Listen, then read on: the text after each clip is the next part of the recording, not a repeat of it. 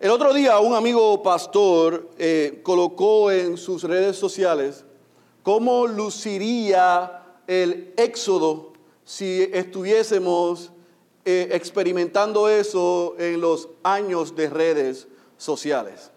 ¿Cómo se ve el éxodo, lo que hemos visto del, capítulo 1 hasta el capítulo 14, si estuviésemos en era de redes sociales?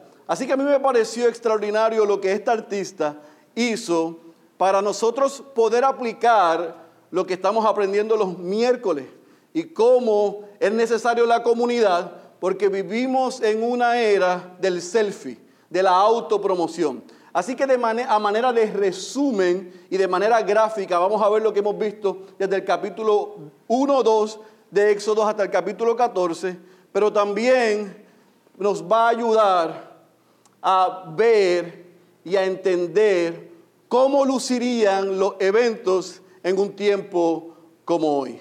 Primeramente, ahí en pantalla usted va a ver a la mamá de Moisés tirándose un selfie antes de tirar al niño en el río Nilo.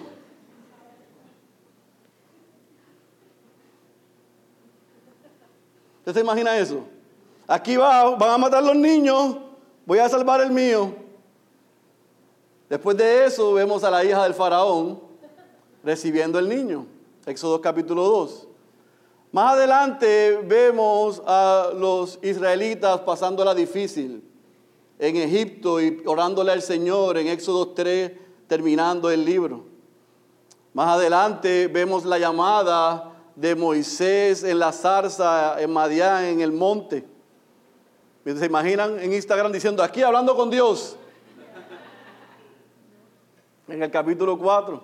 Luego está Moisés y Aarón llegando a Egipto para hablar con el faraón. Y el faraón cuando escucha de la voz de ellos sobre Yahweh, él dice, ¿quién es ese Dios? Si aquí el único Dios, ¿soy quién? Yo. Y eso tuvo qué? Consecuencias.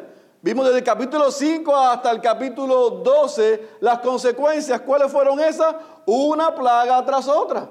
Sangre en el Nilo, en el Nilo las ranas, los piojos, el ganado, las bestias o las moscas, dependiendo cuál interpretación tengamos, si son moscas literales o eran bestias. Adelante, el ganado, la muerte del ganado, las úlceras, el granizo.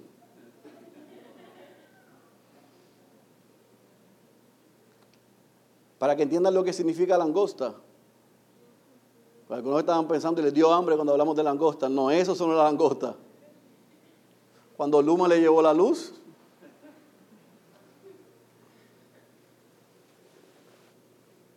la muerte de los primogénitos, específicamente el primogénito del faraón. Y como cerramos ayer, o el domingo pasado, Moisés con el pueblo a la puerta del mar rojo. Cuando le preguntaron a esta chica por qué quiso hacer esto, y utilizó obviamente inteligencia artificial además de todo lo que hizo, le preguntó por qué sería absurdo pensar que el sufrimiento de los egipcios y el sufrimiento de los israelitas pudiese ser entendido por nosotros en esta época si no fuese así. Y aunque leemos en la palabra y de manera gráfica está claro los sucesos, estamos programados no solamente a ser visual, sino hasta compartir cualquier detalle, sea triste o alegre, con todos. Así que por 14 capítulos nosotros hemos visto cómo Dios levanta al libertador de su pueblo, cómo Él selecciona a un pueblo para sí, cómo Él castiga al pueblo enemigo pero hoy vamos a ver en el capítulo 15, versículo 1 al versículo 21 del libro de Éxodo, cómo los redimidos, aquellos que fueron libertados de Egipto, hoy esos redimidos alaban al Señor. Éxodo capítulo 15, versículo 1 al versículo 21, cuando esté ahí me dice amén. Vamos a leer en esta ocasión toda la porción. Después que leamos, vamos a poner en contexto lo que acabamos de leer en, el, en lo que significa. Después vamos a colocarlo en el contexto histórico de lo que estaba sucediendo. Vamos a ver los dos puntos que vamos a estar explicando y entonces aplicamos, oramos y nos vamos a nuestros hogares. Éxodo capítulo 15, versículo 1 al 21. ¿Están ahí, iglesia? Leemos la santa y poderosa palabra de nuestro Dios. Entonces Moisés y los hijos de Israel, subraye, cantaron este cántico al Señor y dijeron, canto al Señor porque ha triunfado gloriosamente al caballo y a su jinete ha arrojado al mar. Mi fortaleza y mi canción es el Señor. Y ha sido para mí salvación. Este es mi Dios y, te, y le glorificaré. El Dios de mi Padre y le ensalzaré. El Señor es fuerte guerrero. El Señor es su nombre. Los carros de Faraón y su ejército arrojó al mar. Y los mejores de sus oficiales se ahogaron en el mar rojo. Los abismos los cubren, descendieron a las profundidades como una piedra. Tu diestra, oh Señor, es majestuosa en poder. Tu diestra, oh Señor, destroza al enemigo. Es en la grandeza de tu excelencia, derribas a los que se levantan contra ti. Envías tu furor y los consumes como paja. Al soplo de tu aliento se amontonaron las aguas. Se juntaron las corrientes como un montón. Se cuajaron los abismos en el corazón del mar. El enemigo dijo, perseguiré, alcanzaré, repartiré el despojo. Se cumplirá mi deseo contra ellos. Sacaré mi espada, los destruirá mi mano. Soplaste con tu viento, los cubrió el mar. Se hundieron como plomo en las aguas poderosas. Subraye esto, ¿quién como tú entre los dioses, oh Señor? ¿Quién como tú, majestuoso en santidad, temible en las alabanzas, haciendo maravillas? Extendiste tu diestra, los tragó la tierra. En tu misericordia has guiado al pueblo que has redimido. Con tu poder los has guiado a tu santa morada. Los han oído los pueblos y tiemblan. El pavor se ha apoderado de los habitantes de Filistea. Entonces se turbaron los príncipes de Edom. Los valientes de Moab se sobrecogieron de temblor. Se acobardaron todos los habitantes de Canaán terror y espanto cae sobre ellos. Por la grandeza de tu brazo quedan inmóviles como piedra, hasta que tu pueblo pasa, oh Señor, hasta que pasa el pueblo que tú has comprado. Tú los traerás y los plantarás en el monte de tu heredad, el lugar que has hecho para tu morada, oh Señor, el santuario, oh Señor, que, tu mano tus manos han, eh, han establecido. Yo quiero que subraye esto, es importante el Señor reinará para siempre, jamás. Porque los caballos de Faraón con sus carros y sus jinetes entraron en el mar. Y el Señor hizo volver sobre ellos las aguas del mar. Pero los hijos de Israel anduvieron por en medio del mar sobre tierra seca. Y Miriam, versículo 20, la profetisa, hermana de Aarón, Tomó en su mano el pandero y todas las mujeres salieron tras ella con panderos y danzas. Y Miriam les respondía y subraye, cantad al Señor porque ha triunfado gloriosamente, al caballo y su jinete ha arrojado al mar. Vamos a orar. Padre, te rogamos una vez más que tú nos asistas y que esos 21 versículos que acabamos de leer, tú los puedas aplicar a nuestras vidas. Que más que una canción, de Moisés y tu pueblo sea una canción que como creyentes podamos cantar y recordar cada día. Esa es nuestra oración en el nombre de Jesús. Amén, amén, amén. Otra vez, lo que acabamos de leer, Éxodo capítulo 15, versículo 1 al versículo 18, vamos a incluir hasta el versículo 19 porque se repite, aunque se entiende que es añadido, se conoce como la canción de Moisés o la canción de liberación o la canción de los redimidos. Así es que históricamente conocido. Es la primera canción o poesía que vemos en las escrituras. Es una poesía hebrea que contiene dos elementos importantes, la metáfora utiliza la metáfora para poder hacer tipología, ejemplificar, amplificar conceptos que pudiesen entenderse, pero también utiliza el paralelismo. En cada una de esas estrofas nosotros vamos a ver mismos principios que se repiten y son descritos de manera sinónima.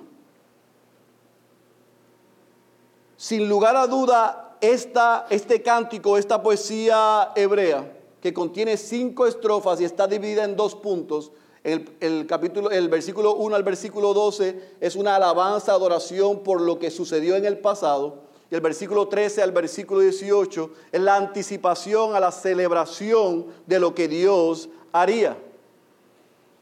Ahora, la mayoría de los historiadores y comentaristas no tienen absolutamente ningún problema en adjudicar esta canción a Moisés.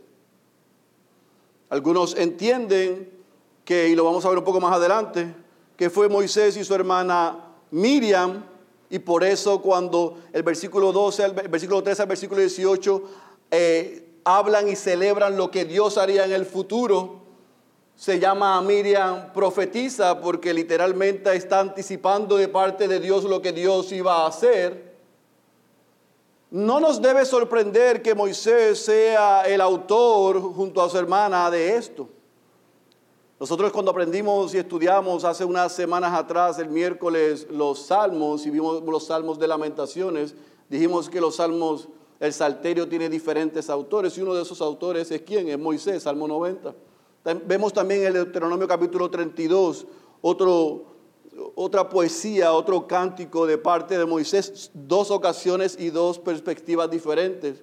Pero Moisés era un hombre que no solamente se había criado en la corte de Faraón y tenía la cultura egipcia, pero también era un, era un, hombre que amaba a los hebreos y había pasado ya 40 años inmerso relacionándose con ellos.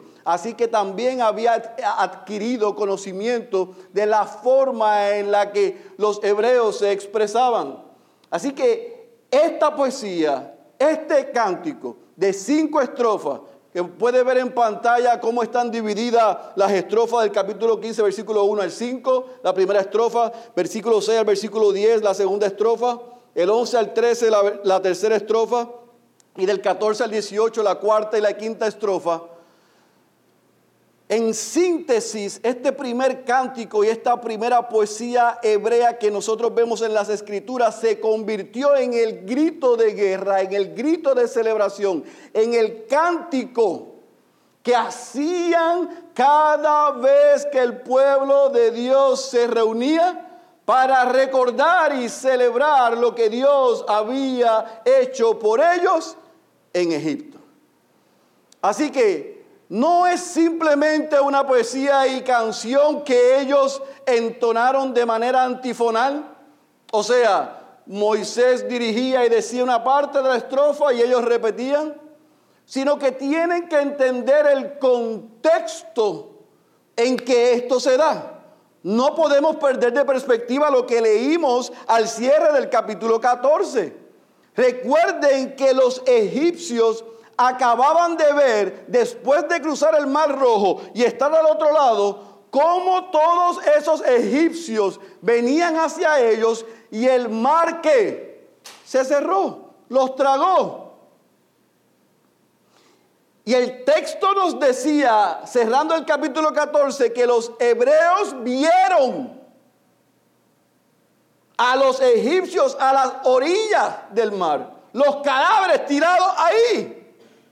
Y cuando ellos vieron eso, o sea, no fue suficiente las primeras diez plagas. No fue suficiente la vara que se devoró las otras varas.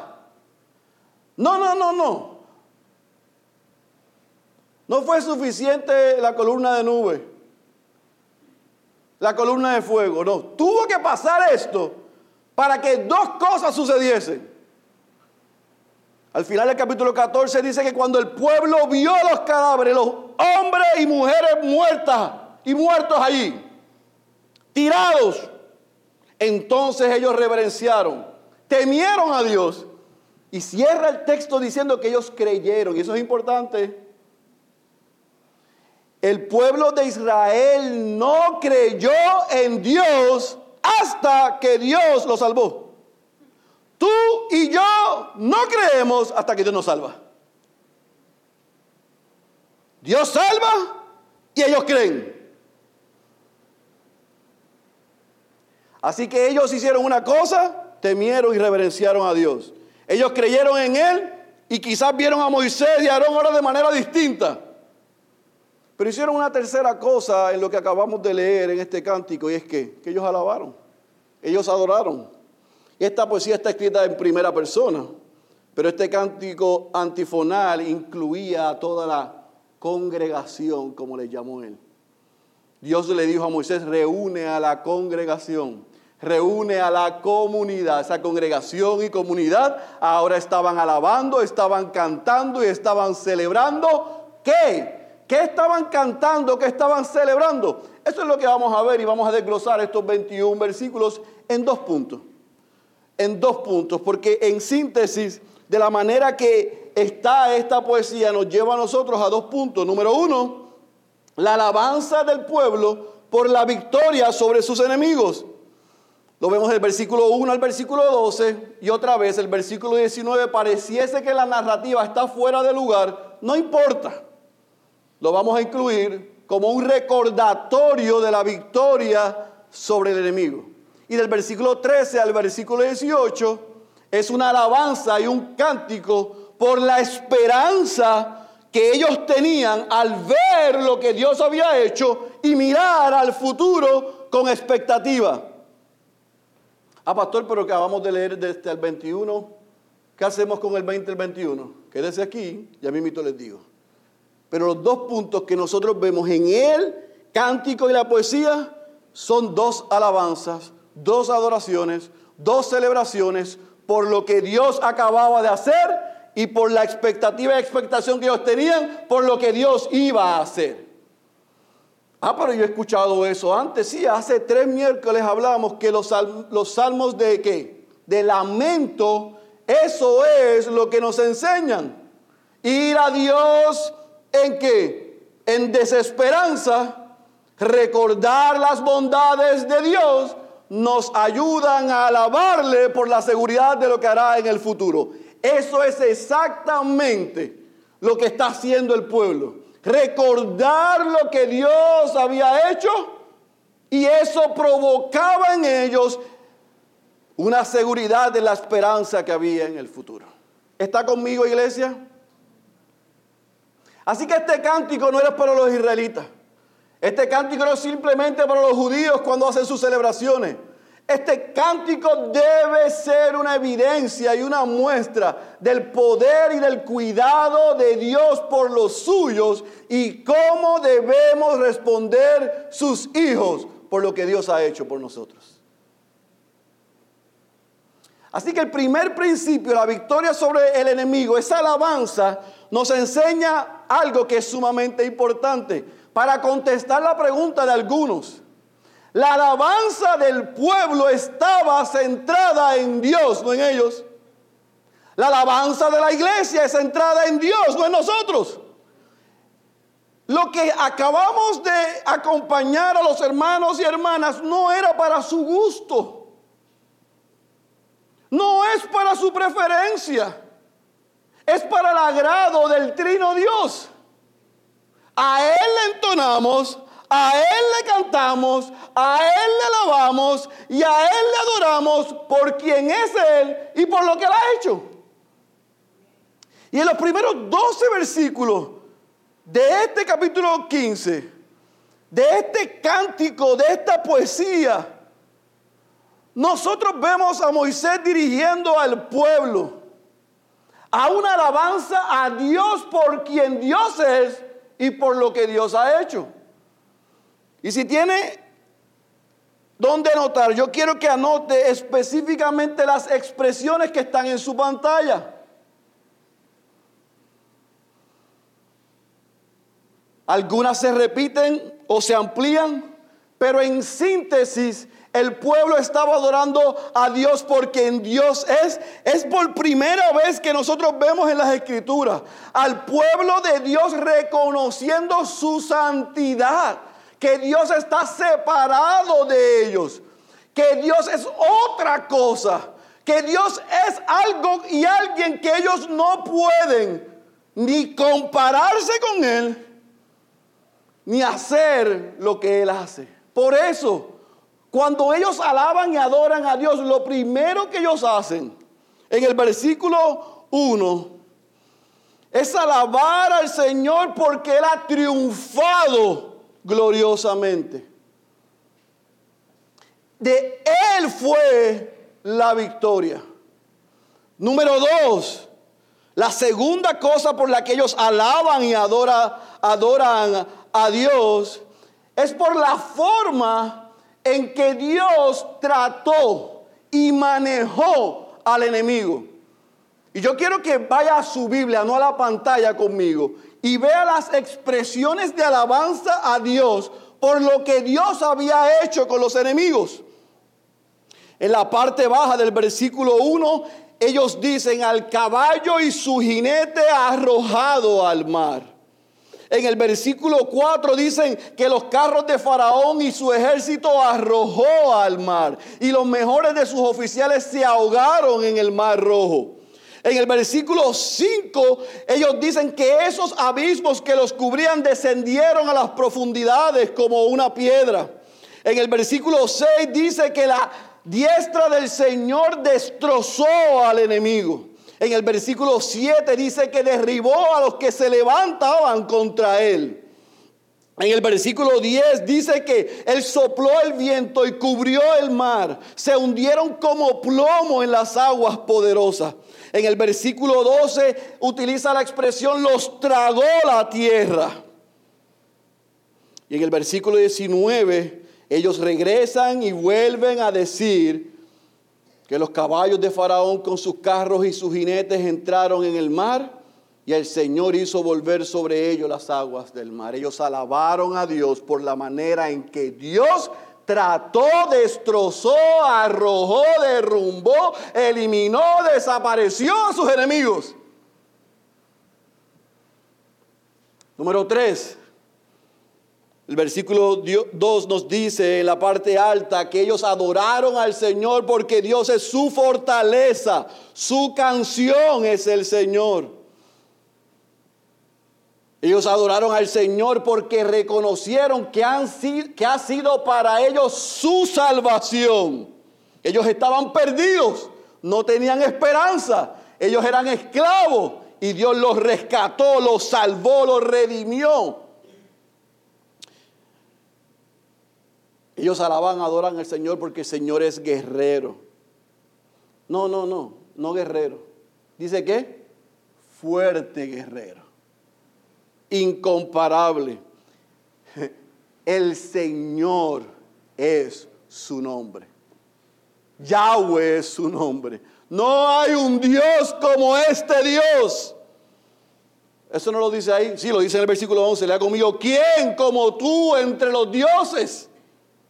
Oh Señor, ¿quién como tú, subraye, majestuoso en santidad, temible en las alabanzas, hacedor de maravillas?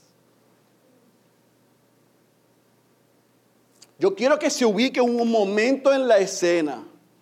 Yo no sé si fue a la hora después, si fue caminando entre los cuerpos de los egipcios, si pasaron dos o tres días, una semana, un mes pero en ellos estaba fresco el recuerdo de lo que Dios había hecho. El versículo 11, si usted no lo puede percibir, es una declaración de que por 430 años, y se lo dije hace dos semanas o tres semanas, porque no recuerdo cuando lo dije, ellos necesitaban que alguien pagara por sus pecados por eso Dios instituyó la Pascua para que el ángel de la muerte pasara sobre ellos, porque ellos eran tan pecadores y tan culpables de adorar a los dioses de los egipcios como los egipcios. Se asimilaron Dijeron, si no puedes con ellos, únete. Vamos a ver si la dio sangre, si la dio rana, si la dio langosta, si la dio bestia, hace algo, porque al Dios de los hebreos no contesta. Cualquier similitud con usted y conmigo es pura coincidencia. Déjame tratar otra cosa. Porque esa Biblia no funciona y la oración Dios no la escucha. Déjame hacerlo a mi manera, porque la manera de Dios no funciona. Cuando pasaron por encima de los egipcios, dijeron, ¿quién como el Señor? ¿Qué otro Dios es capaz de hacer lo que Él hizo? ¿Qué Dios hace esta maravilla? Y lo llaman a ese Dios majestuoso en santidad, temible y hacedor de maravillas. Amados, yo no sé qué versión usted tiene, aunque tenga la versión Nueva Jerusalén. En esos 18 versículos no hay absolutamente una estrofa donde Moisés Miriam y los hebreos se estén alabando a sí mismos. En otras palabras, el pueblo y los líderes entendieron que lo que acababa de suceder era por pura gracia. Ellos no son capaces de hacer lo que acababan de ver.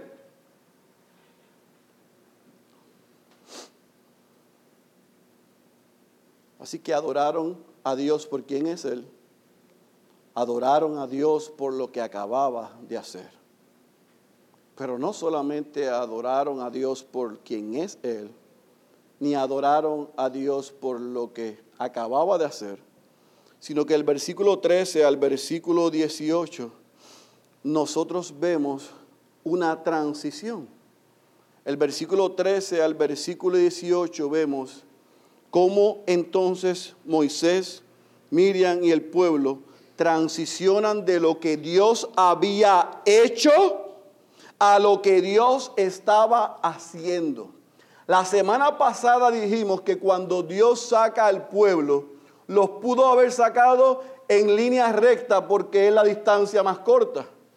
Pero eso significaba pasar por la tierra de los filisteos y ahí había guerra y sabía él que ellos iban a doblar sus rodillas y querer regresar y lo vimos. Aun cuando los bajó y los pasó por el desierto y recibieron un poquito de presión, cuando vieron los egipcios detrás de ellos, aun cuando él puso la columna de fuego y al ángel de Dios en medio como quiera. Le doblaron las rodillas y dijo, pero no habían ataúd allá en Egipto para nosotros, porque tenemos que morir en el desierto? Así que cuando ellos ven que el mar se traga a los egipcios, ellos llegan a la conclusión, hay que temer y reverenciar a este Dios. Hay que creer en Dios porque nos dio salvación. Mira todo lo que ha hecho, pero ahí mismo comienzan a, transicionar de lo que Dios había hecho a lo que Dios estaba haciendo. Se, quisaron, se comenzaron a mirar y decir, wow, mira dónde estamos. Ya salimos de Gosén. Está el camino lejos a la tierra prometida, a Canaán pero estábamos más cerca de lo que estábamos. Y mira, Dios en sus moradas, utiliza la expresión, en sus moradas nos tiene. Morada era un, era un lugar que transitorio, no permanente, donde los pastores acampaban por un tiempo. Y ellos estaban reconociendo que en esa travesía en el desierto, Dios los tenía guardados en sus moradas. Estamos en el aquí, pero todavía no. Este no es el lugar final. Hay un lugar mejor vamos de camino hacia allá. Miren la confianza del pueblo hoy por lo que Dios había hecho. Dios fue bueno, Dios es bueno y comienzan a transicionar y a profetizar, si fue Miriam, como dice el versículo 20, de parte de Dios al pueblo y recordarles, hoy estamos transitando hacia donde vamos. Y hacia donde vamos podemos estar seguros porque el mismo Dios que nos sacó de Egipto, el mismo Dios que destruyó a los egipcios, hoy tiene aterrado a todos los enemigos. Mire lo que dice el versículo 14, parte baja. Vamos, vamos desde la parte alta. Lo han oído los pueblos y tiemblan. El pavor se ha apoderado de los habitantes de Filistea. Entonces se turbaron los príncipes de Edom. Los valientes de Moab se sobrecogieron de temblor.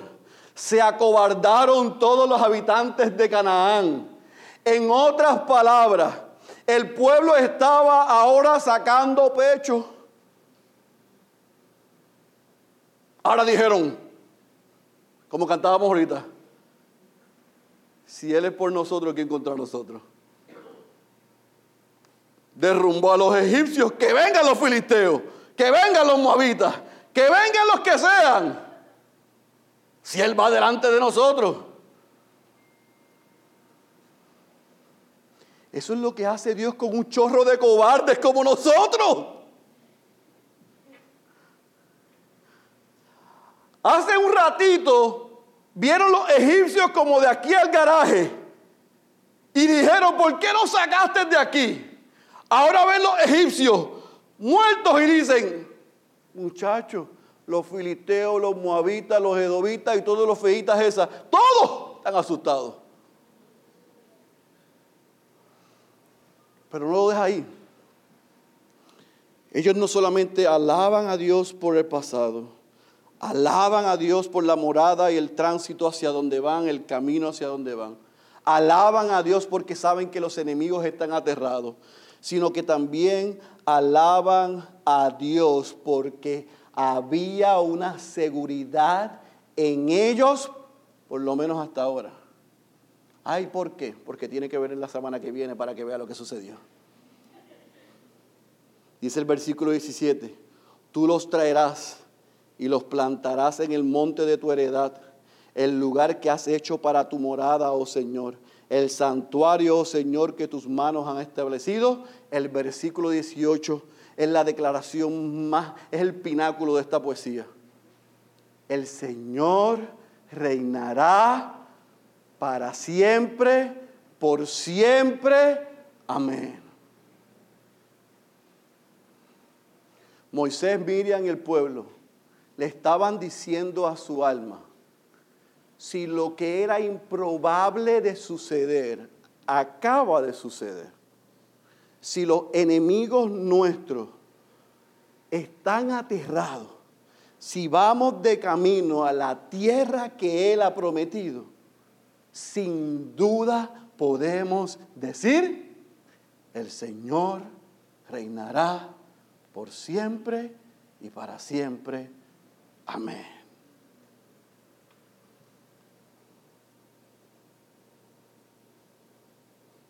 Ahora, ¿qué pasa en el versículo 20 y 21 que ha confundido a algunos? Nada. No pasó nada simplemente la extensión de la celebración. Y Miriam, la hermana de Aarón, la que vimos en el selfie ahorita que no estaba en la foto y se aseguró de que la hija de Faraón recibiera el bebé y que se aseguró de que dejaran a la mamá de Moisés cuidar a Moisés en el palacio del Faraón, esa que dice aquí que es la hermana de Aarón, y si es hermana de Aarón es que Digo, ¿verdad? Si Aarón y Moisés son hermanos, son hermanos. Y lo vemos más adelante. Ahora es usada por Dios para que lo que vemos en el versículo 13 al 18, esa expresión de alabanza y adoración a Dios por lo que Dios iba a hacer, fuese un motivo de celebración donde ella toma el liderazgo con las mujeres y repiten lo que dice el versículo 1. Y por eso le dije que circulara o subrayara el versículo 21. Y si usted quiere, haga lo que yo hice en mi Biblia. Yo circulé el versículo 1 y el versículo 21. La poesía inicia y termina de la misma manera. ¿Cómo? Cantad al Señor porque ha triunfado gloriosamente al caballo y su jinete ha arrojado al mar. Si usted va a Apocalipsis capítulo 15, versículo 3, no tiene que buscar ahora, va a ver una referencia al cántico de Moisés. En esta ocasión es el pueblo redimido, libertado, celebrando un día. Todas las naciones cantarán al Rey de Reyes y Señor de señores por lo que ha hecho.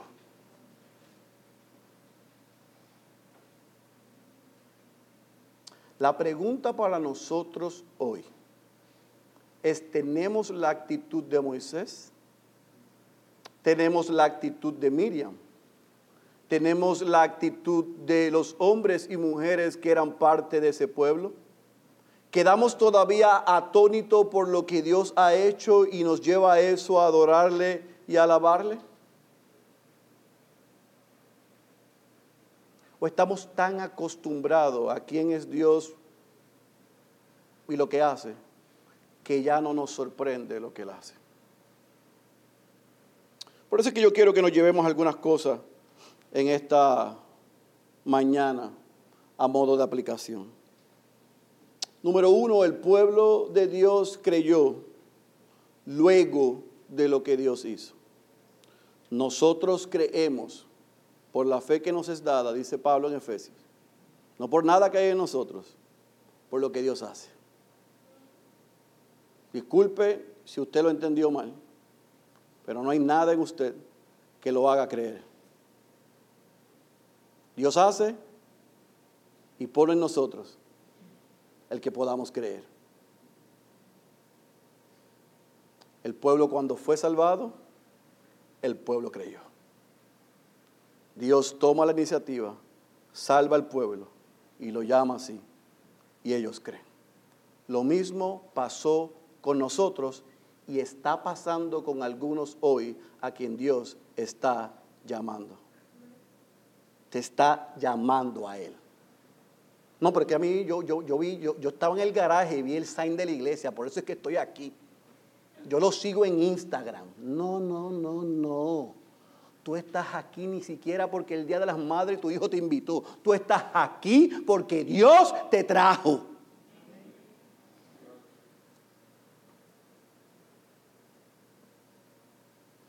Para que te arrepientas de tus pecados y confieses a Jesucristo como Señor y Salvador. Para eso es que estás aquí. Número dos, nuestra adoración es el producto de reconocer de que Él hace lo que nosotros no podemos hacer. La adoración del pueblo no fue santo Moisés. Bendiga al Señor Aarón, qué elocuencia como transmitió ese mensaje. O bendecimos la vara de Aarón, como dicen los mitas. No. Eso ni mitad es cierto ni mitad es falso. Es falso. Bendecimos a Dios por lo que Él es, lo que Él ha hecho, porque Él es soberano y Él tiene todo el poder. La pregunta que nos debemos hacer es, ¿por qué alabamos y adoramos nosotros a Dios? Y la respuesta puede ser, por eso es que no alabamos y adoramos a Dios.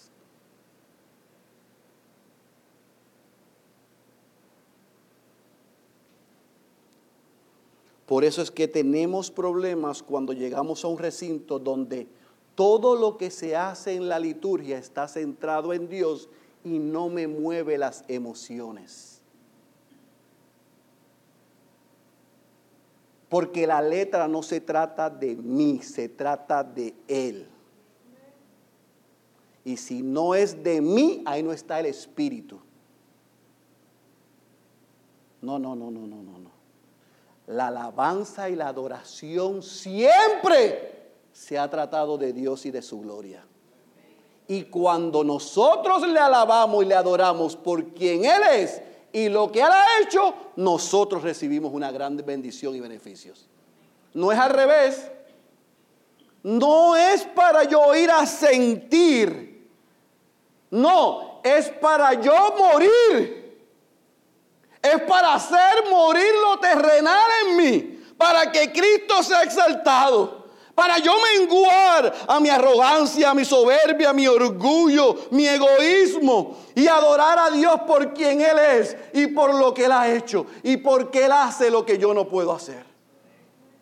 se trata de Él, no se trata de nosotros. Número próximo. Dios es nuestra fortaleza, nuestra canción, nuestra salvación y nuestro guerrero. Mm, adiós, pastor, pero esa canción no era de ellos, no, es también de nosotros. Dios es nuestra fortaleza. Dios es mi canción. Aquí había un debate ayer con los pastores, porque la mitad de la gente está enferma. Y preguntaron, ¿quién canta? Yo dije, yo canto. Y los pastores aseguraron que me dijeron, canta al lado del sonido, pero a frente no. Porque el canto es del Señor, pero el tuyo no es de la iglesia. Yo dije amén. Porque Él es mi canción. A usted no le gusta. Mis hijas me mandaban a callar. Pero al Señor le encantaba. Porque yo le cantaba solo a Él. El Señor es tu canción. Es tu fortaleza. Cantas porque es tu salvación. Cantas a Él porque Él es guerrero fuerte, valiente, quien ha vencido. Sí, pastor, pues te voy a dar un consejo. No me tienes que dar un regalo por lo que te voy a decir. El Señor es tu fortaleza, el Señor es tu salvación, el Señor es guerrero y el Señor es tu canción. Díselo a tu cara. Porque hemos cantado tres canciones y no parece que ni el Señor es tu fortaleza, ni que el Señor es tu salvación, ni que el Señor es tu guerrero, y menos tu canción. Ay, usted me está juzgando. No, yo estoy evaluando tus frutos. Una vida transformada, lo único que hace es dar alabanza. Una vida transformada por el Espíritu de Dios y la persona de Cristo no se puede quedar callada. Es que no me sé la canción.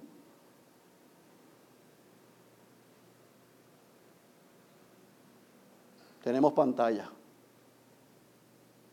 El asunto no es la letra, no es la pantalla, no es el ritmo, el asunto es el corazón. No alabas, no adoras, porque no es tu fortaleza, porque no es tu canción, porque no es tu salvación y porque no es tu guerrero. Si fuese tu fortaleza, tu canción, tu salvación y tu guerrero, en el ritmo que quieras, con las manos arriba abajo, así o asá, no te puedes quedar callado. Imposible no cantar y alabar y adorar y vivir una vida de adoración. Porque la vida de adoración no se trata de el domingo en la en el tiempo de la música. Que se te vea, que se note que otros creyentes y no creyentes puedan ver que el Señor es tu fortaleza, tu salvación, tu canción y tu guerrero. Como le gustó tanto esa, vamos a la próxima. No existe otro Dios como nuestro Dios. No existe. Los hebreos dijeron, ¿qué Dios como tú que convierte el mar en sangre? que trae ranas, que trae piojos, que trae bestias, que trae granizo, que mata el ganado, que produce úlcera, que produce langostas, que el sol lo apaga, que en su mano está la vida, que en su mano está la muerte. ¿Quién Dios como tú? No hay otro. No hay otro como nuestro Dios, glorioso en santidad, imponente en esplendor, autor de grandes maravillas. ¿Lo conoces?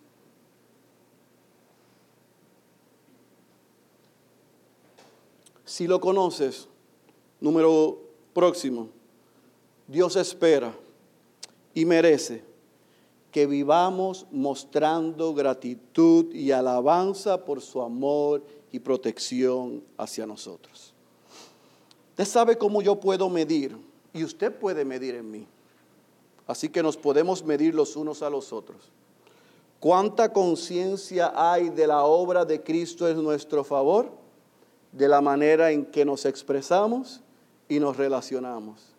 Si siempre nos estamos quejando en vez de alabando, si siempre estamos deseando lo que no tenemos, sino agradeciendo lo que tenemos, no hay en nosotros gratitud al Señor por su obra en Cristo a favor nuestro. Así que yo creo que Dios nos ha dado algunas cosas para meditar en este día referente a lo que podemos ver en este cántico. Sin embargo, sea cual sea la que Dios haya usado para emplazarnos en esta tarde ya, hay algo en el versículo 18 que para ellos, aun cuando la declaración fue profética, no la pudieron ver, pero nosotros sí. El Señor reinará por siempre y para siempre. Nosotros podemos afirmar a eso, amén. Porque en Cristo nosotros podemos ver que el cántico, que la poesía de Moisés y de Miriam ciertamente es una verdad, no solamente para aquel pueblo, sino para su pueblo que nos incluye a nosotros. Nosotros tenemos que hacer y entender lo que Charles Spurgeon dijo sobre esta poesía. Él dijo, todo el cántico se centra en los prodigios del Señor. Recordemos que todas las misericordias que recibimos vienen de nuestro Dios porque Él hizo toda la obra en nosotros. Él nos eligió, Él nos redimió, Él nos llamó, Él nos dio vida, Él nos guardó, Él nos santificó y Él nos perfeccionará en Cristo Jesús. Amén. Él reinará por siempre. El mismo que nos eligió, que nos llamó, que nos salvó, que nos sostiene, que nos santifica y nos perfecciona, Él reinará para siempre. Así que mis hermanos, Éxodo capítulo 1, Éxodo capítulo 15, versículo 1 al 18 es la alabanza de aquellos redimidos. Pero esa alabanza de aquellos redimidos nos enseña a nosotros en esta tarde ya que debemos alabar a Dios por la obra de Cristo en favor nuestro. Y tú puedes estar pensando como cristiano, es verdad. Dios ha hecho grandes cosas. Yo leo esto, eh, le voy a confesar, pastor, yo no había leído Éxodo, ¿sabe? Realmente esto es espectacular. Es increíble las cosas que Dios hizo con aquel pueblo. Y, y yo quedo maravillado por estas verdades. Increíble lo que Dios ha hecho por ese pueblo. Él redimió y salvó y guardó y sostuvo a ese pueblo. Es verdad. Y usted queda maravillado por eso. Pero más maravillado debe quedar, si usted es creyente, por la obra de Cristo en su favor, como Pablo dijo en Romanos. Porque por eso nosotros podemos alabar al Señor y debemos vivir agradecidos. Porque cuando nosotros éramos pecadores, Dios demostró su amor en que, en que Cristo murió por nosotros. Si eso no es suficiente para ti, que tú y yo estábamos destinados a la muerte eterna, y Dios nos trajo a la vida, vida eterna. Si la obra de Cristo en tu favor y en mi favor no es suficiente, tengo una mala noticia para ti, nada lo será. Si es Cristo más algo más, nada lo será. Si es Cristo más esto, nada lo será. Porque cuando tengas esto, querrás otra cosa. Si Cristo no es todo lo que tienes, y no todo lo que aprecias, y todo lo que alabas, nada será suficiente. No hay esposo, no hay madre, no hay hijo, no hay hermanos, no hay salud, no hay educación, no hay posesión, no hay hobby, no hay entretenimiento que pueda salvarte de las garras del pecado y de la muerte eterna. Pero Dios, que es rico en misericordia, por el gran amor con el que nos amó, envió a su Hijo a la cruz a morir para que las criaturas se convirtieran en sus hijos y vivieran por la eternidad. Este es el ensayo, el rehearsal de lo que vamos. Eso, eso, a mí me pone a pensar. Si usted no puede por 30 minutos cantar y alabar, adorar al Señor, yo no sé qué será de su vida en la eternidad.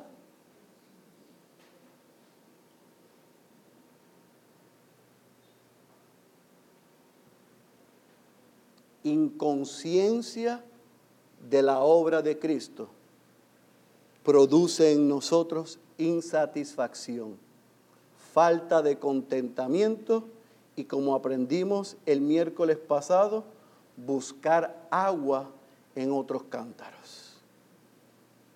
Pero si nosotros estamos satisfechos en Cristo, si apreciamos la obra que el Padre hizo en el Hijo, por el poder del Espíritu Santo, nosotros vamos a vivir en alabanza y en adoración por quien Cristo es y por lo que ha hecho por nosotros.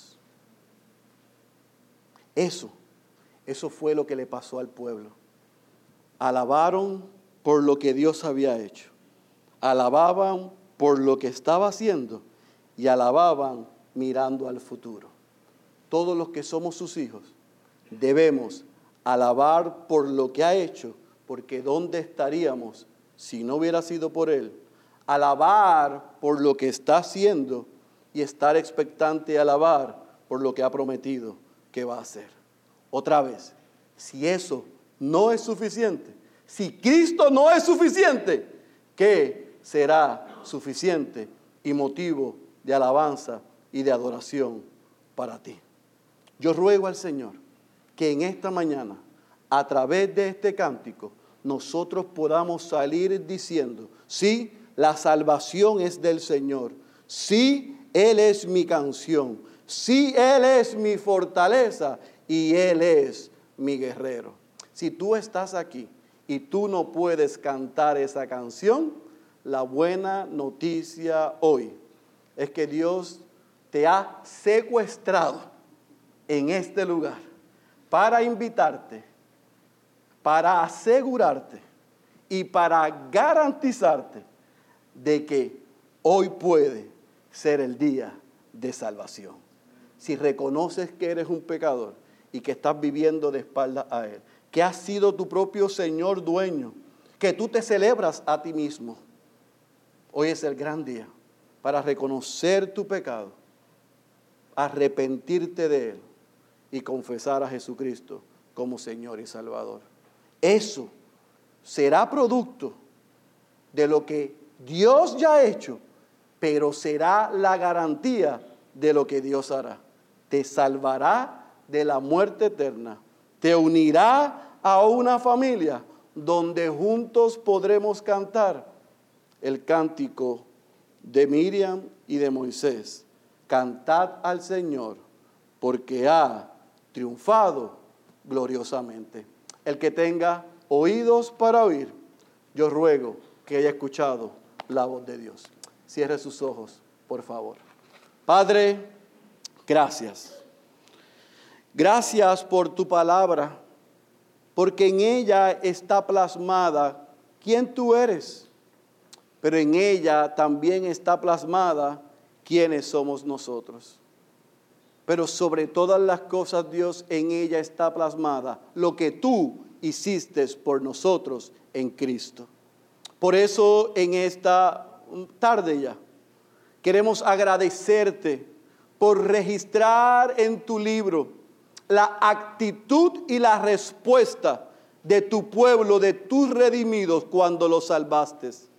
Ellos temieron a ti, ellos creyeron en ti y ellos te alabaron. Oh Dios, perdónanos, porque aun cuando tú nos has salvado en Cristo, algunos de nosotros no tememos. Algunos de nosotros hemos dejado de creer. Y a algunos de nosotros se nos hace difícil alabarte y adorarte. Perdónanos.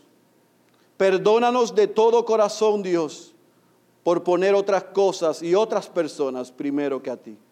Perdónanos porque cuando tú en tu soberana gracia y sabiduría nos bendices, nos aferramos a la bendición y nos olvidamos del dador de ella.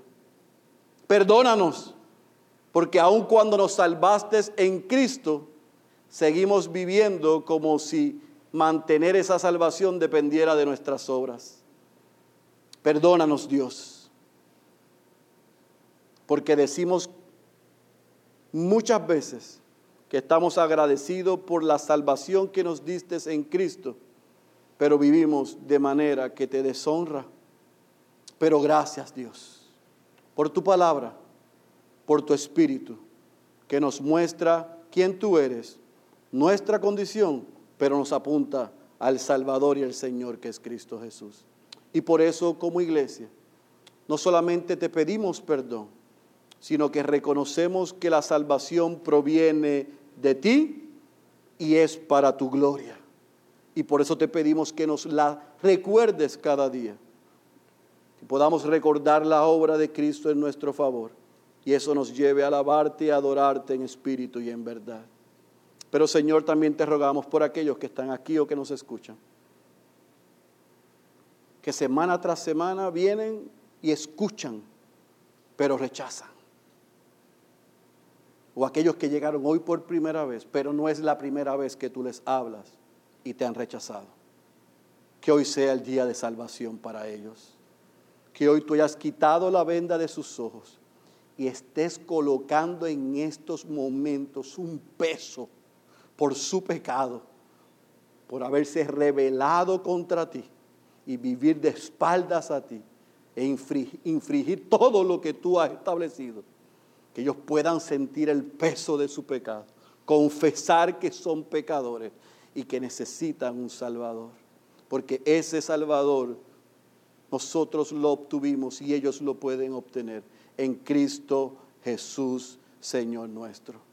Así que Dios, que ellos puedan venir en arrepentimiento, que ellos puedan reconocer su condición, que han vivido de espaldas, confesar sus pecados, arrepentirse, pero también reconocer a Jesucristo como Salvador y Señor, para que los unas a la congregación, a la comunidad, a la familia, para que juntos podamos cantar y celebrar las obras maravillosas que tú has hecho en nosotros por Cristo Jesús. Esa es nuestra oración. En el nombre de Jesús.